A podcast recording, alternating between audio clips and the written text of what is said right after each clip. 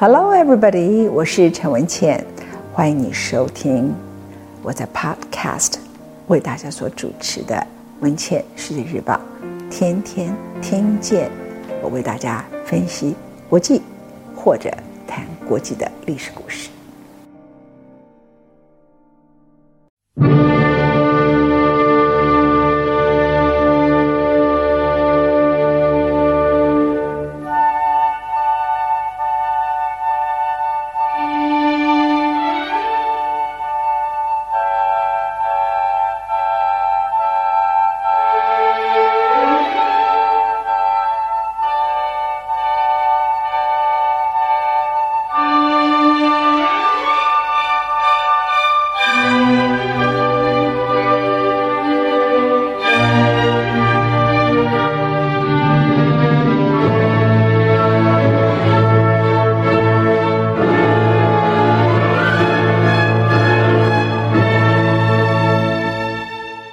我是陈文茜，为你进行美国罗斯福总统，又称为小罗斯福总统，也是一九二九年大萧条时候最重要的挽救者。他在一九三二年的时候赢得了美国总统的大选。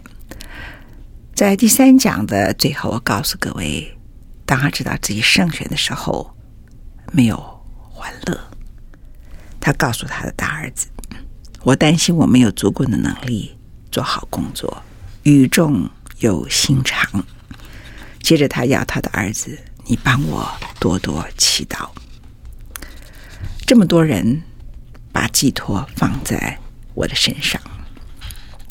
当时的状况是什么？你们现在如果到美国纽约去，看到很漂亮的美国中央公园。中央公园在大雪当中的时刻，很多树被砍伐了，也没人管了。因为太多人失业了，然后呢，他们就组了一个叫做“胡佛村”，因为就痛骂前面的总统叫胡佛。他们所用的材料呢，就是垃圾堆里头捡来的木板、条块等，到处都是他们临时的房子。美国的宪政制度呢，从开票到总统就职期间，有一段时间，大概有两个多月。我在第三讲的时候告诉大家一个数字：一九二九年大萧条刚发生的时候，股市刚崩溃。一九二九年十月，全美国有六百万人失业。到一九三二年的时候，就已经变成一千三百多万人。到一九三三年的时候，也是小罗斯福要就任的时候，已经变成一千三百五十万人。他增加的速度好快，在他还没有就职之前，已经当选了。许多银行因为存款客户挤兑，五千多家的银行都已经关闭了。总统就职日在那个时候是一九三三年三月四号。全美国啊，只有两个州有银行，其他所有的银行都关了。那这什么国家？你可以想象。而那时候，美国还下了大雪，股票和谷物市场也通通都关闭了，商业活动是完全停滞。纽约、芝加哥所有大城市都是饥荒的老百姓，活着的抗议游行，没有力气的躺在地上。这个时候，迎来了一九三三年三月四日，历史上。最著名的一场演说，小罗斯福就职美国总统，他的就职演说最大的恐惧就是恐惧本身。我们来听当时的录音带。This is a day of national consecration, and I am certain that on this day, my fellow Americans expect. That on my induction into the presidency, I will address them with a candor and a decision which the present situation of our people impels. So first of all, let me assert my firm belief that the only thing we have to fear is fear itself. Nameless, unreasoning, unjustified terror which paralyzes needed efforts, to convert retreat into advance. We face our common difficulties. They concern, thank God, only material things. The withered leaves of industrial enterprise lie on every side. Farmers find no market for their produce, and the savings of many years in thousands of families are gone. More important, a host of unemployed citizens face the grim problem of existence, and an equally great number toil with little return. Only a foolish optimist can deny the dark realities of the moment. And yet we are stricken by no plague of locusts. Compared with the perils which our forefathers conquered, we have still much to be thankful for. Nature still offers her bounty, and human efforts have multiplied it. 在这场演说里头，他提出了他要解决失业问题，他要帮助农民，他要复苏经济的几个立即的措施。而这个立即的措施呢，他的演讲马上带来了老百姓对他的信心。为什么？因为他说的话是过去总统从来没有说过的话。罗斯福在他第一次四年的任期当中，国会所通过的立法超过其他所有总统任期内所通过的立法。在一九三三年的三月五号，也就是就职的第二天，他们合拍了一张照片。如果你现在在美国的白宫会看到这张历史照片，没有一个人有笑容。因为他们知道他们担负的是一个什么样的工作，而他也发明了一种很特别的方法，不只是就职演说，他接着还有一连串的演说。那个时候，美国开始很多人家里有收音机，他就用收音机炉边谈话，告诉很多美国老百姓。第一句话是说：“我的朋友们，像跟一般人聊天一样。”第一个炉边谈话就是宣布银行。四天休息，因为他不要让这个金融危机，大家拿不到钱呐、排队很长的情况啊，不断的在出现。而在这个时刻呢，他知道他最重要就是要喂饱数百万饥饿的民众。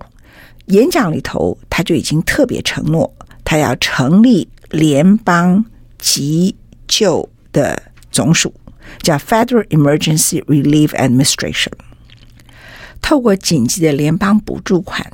交给各个州，然后再来协助需要现款的老百姓。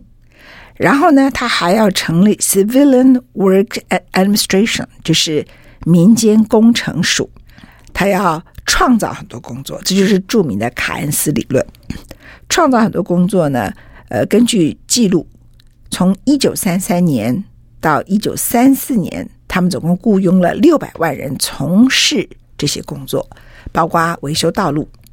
盖运动场、公园、下水道、修飞机场，他的目的呢，就是要雇佣这些失业者，让他们可以有工作。就美国开始从小政府进入大政府，然后他也在这场演说里头说：“我要设立公共工程署。”开始盖桥梁、水坝、医院，其他的公共计划。所以，其实我们看到两千零八年之后，各国寄出的刺激方案里头，差不多也就是这些东西，就就是当时他的 New Deal，就是新政里头的主要的内容。那那时候还有一个创举哦，他雇请了一些黑人啊。那现在我们到纽约市有一个很有名的叫 Triborough Bridge，你可能经过 Triborough Bridge 很漂亮，经过看到这个 Hudson River。那个 Triborough Bridge 就是当时罗斯福他所成立的公共工程署所盖的。另外，芝加哥的新下水道、Kansas 的音乐厅、丹佛的自来水系统，都是那个时候一个一个被列出来的。这整个所有的状况里头呢，让很多人都可以发挥工作，缝衣服、制作盲人的点字书，就是讲一堆工作。你不能够做工程的，那就做衣服好了。帮眼睛看不见的盲人做点字书，也通通包括在里面。所以，总共前面我们谈到，在公共工程的部分呢，总共创造的工作量高达了将近三百多万。接着，他又创造了二十五个计划，建造了两千五百个医院。让三百三十万人可以又有薪水，所以一共提供了，再加上后来的一堆机场啦、三千座的运动场啦，总共八百万人可以就业。所以一口气这个啪啪啪啪全部都来，美国人就哎，在当时的示威人潮里头，就突然少掉了一大部分。他的计划有多少个？你你一听就快要昏倒了。难怪没有人有笑容。二十五万个，不是二十五个，二十五万个。两千五百家医院，五千九百个学校建筑，一千座机场，一万三千座的运动场。你现在去很多机场都是罗斯福时代所盖的，所以看起来还很老旧。那有一些人呢，就说风凉话。其实说风凉话永远都最简单。说你这些东西是没有用的，浪费钱的。而那个时刻，他们讲说，那你不能搞工程啊。你不能做这些事情的人怎么办呢？唱歌，所以艺术家、音乐家、演员、歌唱家、作家都可以。罗斯福理由说他们要吃饭呢，而且还可以给老百姓快乐。快乐在这个时候是很重要。我要克服恐惧，而且他解除了禁酒令，可以喝酒。哎，那个时候 pub 来了，所以我们现在常听那个时候哦，怎么有好多黑人出来，Lord Arlington 或者哪些人就突突然出来唱歌了。呃，其实。罗斯福自己本身不是太好的艺术家，他呢自己看了有很多壁画，在那个时刻，因为他的这个计划而跑出来的那些一大堆壁画跟艺术作品，他说：“哎呀，这作品虽然不错，嗯，有些不怎么样，但是至少它充满自然、人性、热情跟生命，而且他创造了工作，让他们有饭吃啊。”那他并且由他们的文化部门。去找了访问两千多名的农奴，记录下各地的民俗歌谣、美国印第安歌谣，还有黑人灵歌，反正就是想尽办法让大家都有工作。所以在文化方面的推广很重要，目的不是推广文化，但是意外的就推广出了文化。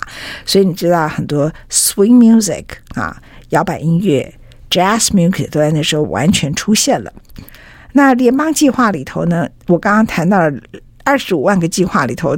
太多了，他还有很多戏剧，他就总共四年里头演了两千七百场戏剧，他就支持这些戏剧，有古典戏剧，有儿童剧，有舞蹈剧，美国新剧等等，差不多有将近三千万名美国人看过一次到两次，是联邦剧院计划下演出的剧团。接着还有人失业怎么办呢？他还雇佣很多人。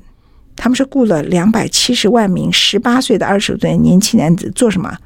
植树、保护水土、防止森林大火、建坝、防止蚊子，诸如此类的工作。所以你可以想象他想出来的工作项目，每天大概不要想多少种。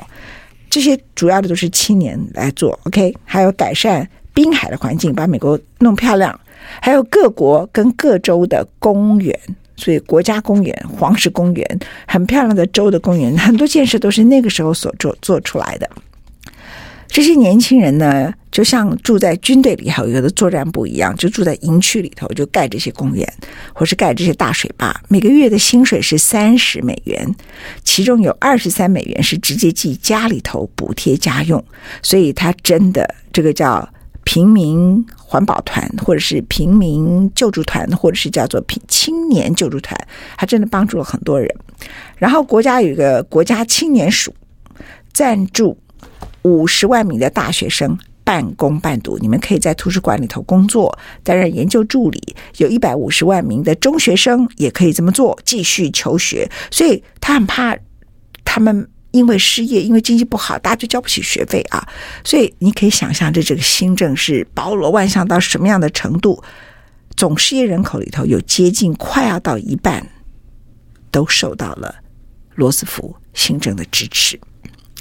在这个时刻，他也走向了农村，因为呢，他发现住在城市里的民众面临饥饿边缘，而因为他们没有钱。所以农村所有的产物就卖不掉，因为没有人买他的东西，所以农村也很穷，所以就在农村里头开始盖水坝，然后提供各种好的水利计划。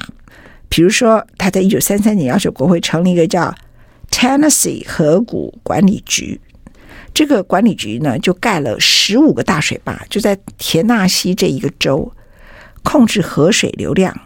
而且利用这个发电变成很廉价的电力，所以那附近好几个州全部都可以变成很便宜的电力的提供者。那要注意啊，因为在这个之前，美国的电力公司是私人的，从来没有国营事业。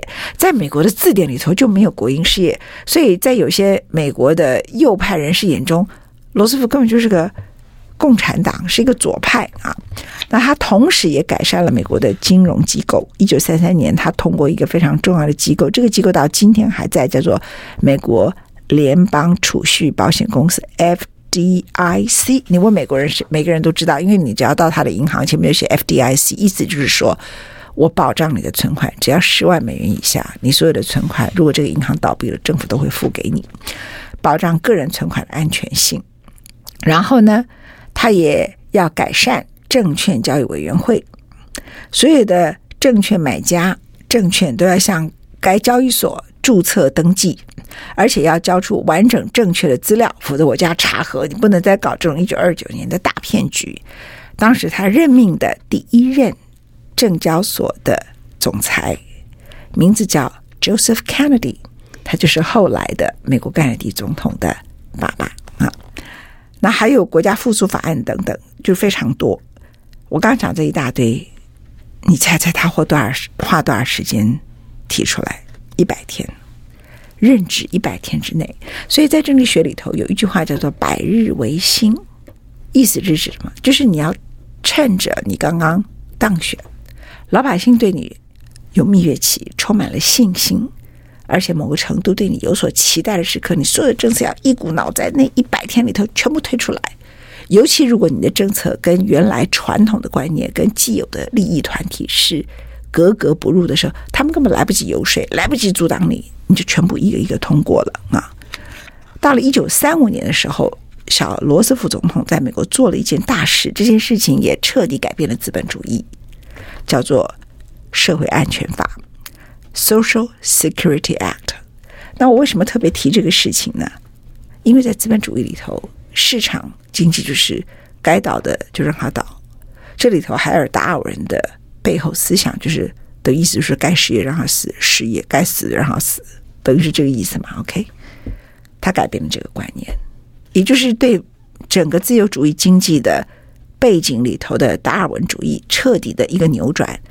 那也等于是资本主义贪婪经济之下，市场决定一切之下一个非常重大的革命性的扭转，就是很多时刻有很多人的失业，并不是他的责任，而是整个社会的大的经济环境，或是金融机构的贪婪，或是某些不负责任的人他们的鼓吹之下，他失业了，他很努力，那或者是经济大转型之下，他也可能失业，所以在一九三五年的时候，这个社会安全法被推出来。开始有一个政策叫做失业保险以及失业救济金，在以前失业那是你家的事情啊，表示你这个人不如人，你不行啊，市场就淘汰你啊，优胜劣败，这就是达尔文主义。可是资本主义本身呢，它是鼓励人的竞争，它鼓励强者，歧视弱者，但是他并不了解有很多弱者并不是弱者，他们很努力。他们只是在权力里头是弱者，他们并不是能力上头是弱者。所以，罗斯福作为一个出生在罗氏大宅的 Hudson River 的河谷里头，现在去看看他的房子，去想他如何从这个富有的房子里头走出来，去理解穷人的痛苦，而且大胆的提出这些在美国过去传统的哲学里头，一直到今天美国都未必可以接受的概念。所以，美国的。呃，二零零八年，当时的联储会的主席 Bernanke 他提出一堆政策。美国联储会是一个地位很崇高的独立机构团体。结果呢，在二零一二年的大选，Bernanke 不断的被攻击，这在美国历史上是很少见的。因为美国至今为止还有一大堆傻瓜，他们就相信你不可以支持大银行，他们就认为说你很多这种把政府里头呃。印钞票 QE one、QE two 购买债这些行为呢，基本上是错误的。你不该是个大政府，你提供这么多的工作机会。那时候，美国也提出很大的刺激方案，然后让很多道路重新的修补等等。这是在奥巴马政府的时代都被批评。美国从来没有联储会的主席在竞选中成为被攻击的对象。所以你就可以知道，说美国对于那种市场经济、自由主义经济的根深蒂固的信仰，已经到了像宗教信仰一样。但是他们从来不读书，不去阅读罗斯福时代之前的胡佛时代美国人所受到的苦，而理解到这是一个重大的一个转折。实际上，这个转折不是罗斯福的转折，不是美国的转折，是一个资本主义的转折。其实，研究资本主义的人会告诉你，如果没有这次的大萧条之后，小罗斯福的做法，可能资本主义在那个时候就崩溃掉了。但是呢，整个小罗斯福的做法，它其实等于是综合了资本主义跟社会主义的某些想法。然后，如果我们用一种呃比较社会学的角度来看它的话，就是说，它 repair，它修补了资本主义重大的缺陷，然后使得资本主义跟市场经济可以再持续下去。它保留市场经济里头好的竞争的部分，可是属于它不好的部分，它做了金融的监管。那一九三三年这个金融的监管，直到。一九九九年被美国后来联储会的主席 Greenspan 把他废除了，所以他就当时注下了二零零八年的金融海啸。所以我们现在在阅读现在的《罗斯福传》，不是在说过去，也不只是回忆，其实是重修一门课，而这门课是很多人迟来的一堂课。